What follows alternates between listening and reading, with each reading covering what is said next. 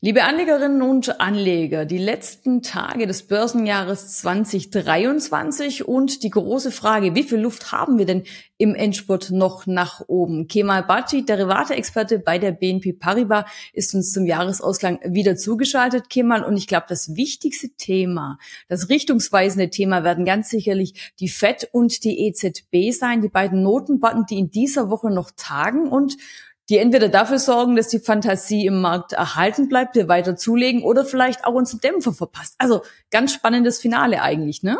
Guten Tag, Frau Frey. Ja, tatsächlich ähm, glauben unsere Analysten, dass jetzt bei den Notenbanken allmählich wieder eine äh, gewisse Ruhe einkehrt. Vielleicht anders als die Märkte erwarten, werden sie wahrscheinlich an dem bisherigen Kurs weitestgehend festhalten. Das heißt, der Ton bleibt eher äh, hawkish, wie es so schön heißt. Man möchte äh, dem Markt signalisieren, dass man jederzeit bereit ist, Infl aufkommende Inflation wieder zu bekämpfen. Unsere Analysten gehen davon aus, äh, dass Inflation auch volatil bleibt. Sie kommt insgesamt zurück, aber äh, wir können da noch ein paar Dämpfer äh, sehen auf dem Weg. Das heißt, es ist kein, äh, kein gradueller äh, Rückgang. Äh, dennoch glauben unsere Analysten, das Hoch bei den Zinsen haben wir äh, gesehen wahrscheinlich aber auch schon äh, das Hoch äh, der Rallye der Aktienmärkte. Das heißt, wir erwarten jetzt nicht mehr, dass, dass der Markt äh, hier noch, noch weiter äh, zulegt. Ähm, die Notenbanken dürften mit dem scharfen Ton quasi hierfür ähm, sorgen. Und, und wir glauben, dass die ersten Zinssenkungen auch erst später kommen als der Konsensus. Unsere Erwartung ist, dass äh, die ersten Zinssenkungen erst im Mai äh, kommen könnten seitens der Notenbanken, um die Konjunkturabschwächung tatsächlich, um die äh, Landing quasi ähm, noch softer zu machen.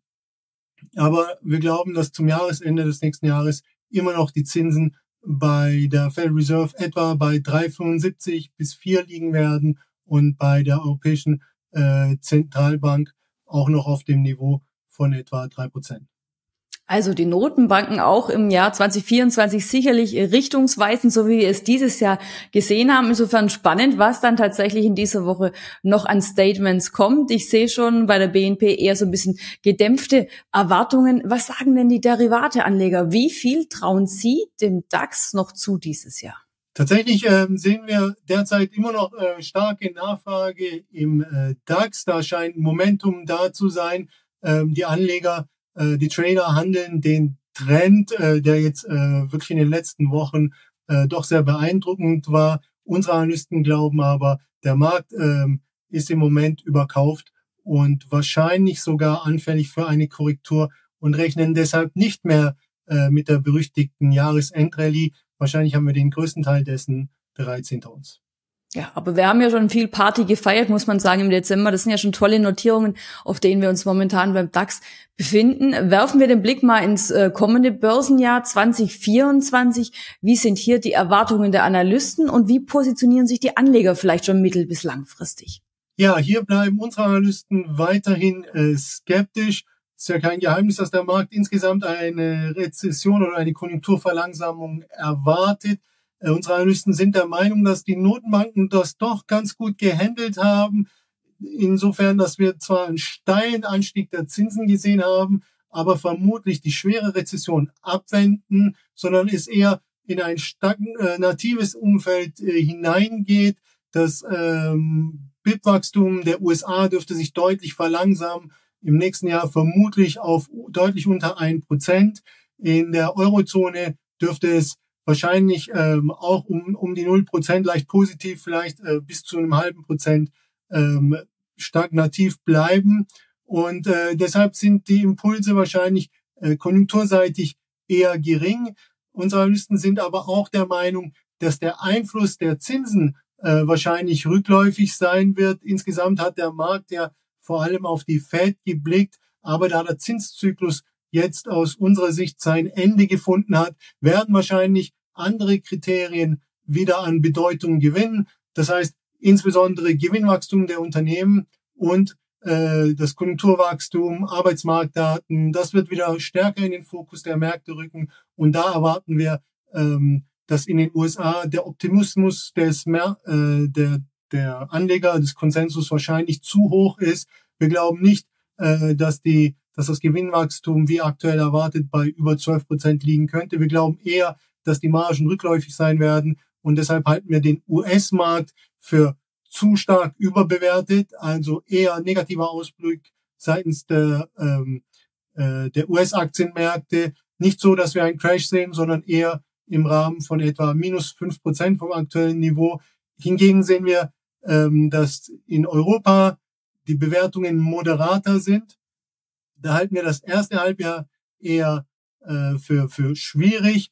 Und dann könnte es sein, äh, dadurch, dass der Markt hier bereits äh, rezessive Tendenzen einpreist und die Bewertungen schon niedrig sind, dass wir vielleicht in der zweiten Jahreshälfte äh, des nächsten Jahres so etwas wie eine Erholung sehen nach einem ähm, äh, recht zeitwärts schwierigen ähm, ähm, ersten Halbjahr. In Japan hingegen könnte es etwas positiver sein, der Ausblick. Da könnten die Kurse auch noch ein bisschen mehr steigen. Soweit die Einschätzungen der Experten, aber teilen die Privatanleger diese Einschätzung oder wird da, kann man eher beobachten, dass hier Zertifikate gekauft werden, dass man ähm, vielleicht auf einen leichten Anstieg spekuliert? Was ist da momentan so die Marktmeinung? Ja, tatsächlich ähm, sind die Anleger jetzt eher auf, auf die äh, Trends aus, was wir beobachten. Das heißt, der Index wird jetzt weiterhin gekauft. Technologie war weiterhin sehr beliebt ähm, bei den Anlegern, obwohl wir da auch eher zurückhaltend sind äh, im Ausblick aufgrund äh, der Bewertung, gehört das weiterhin, gehört das weiterhin zu den Favoriten äh, der Anleger. Das heißt, ähm, was wir bei den Tradern beobachten, ist, da wo die Aktivität in den Basiswerten aktuell äh, zu sehen ist, dort wird viel äh, gehandelt. Jetzt haben wir gesehen, dass Volatilität zurückkommt.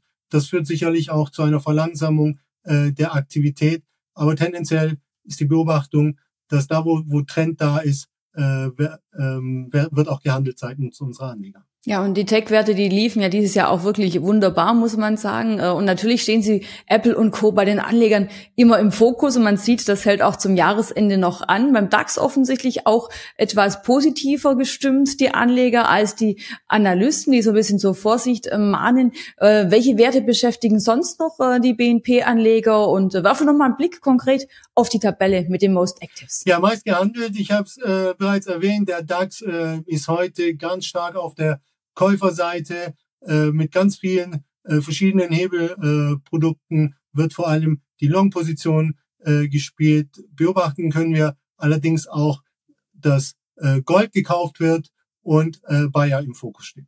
Ja, soweit der Blick ganz aktuell auf die Entwicklungen bei den Anlegern, auf die Markterwartungen. Ich darf an der Stelle ganz herzlichen Dank sagen für die vielen Interviews in diesem Jahr. Äh, lieber Kemal, dir und natürlich eurem ganzen Team frohe Weihnachten, einen guten Rutsch wünschen und freue mich auf eure Einschätzungen im kommenden Jahr. Vielen Dank auch dir, einen guten Start ins neue Jahr und äh, schöne Feiertage.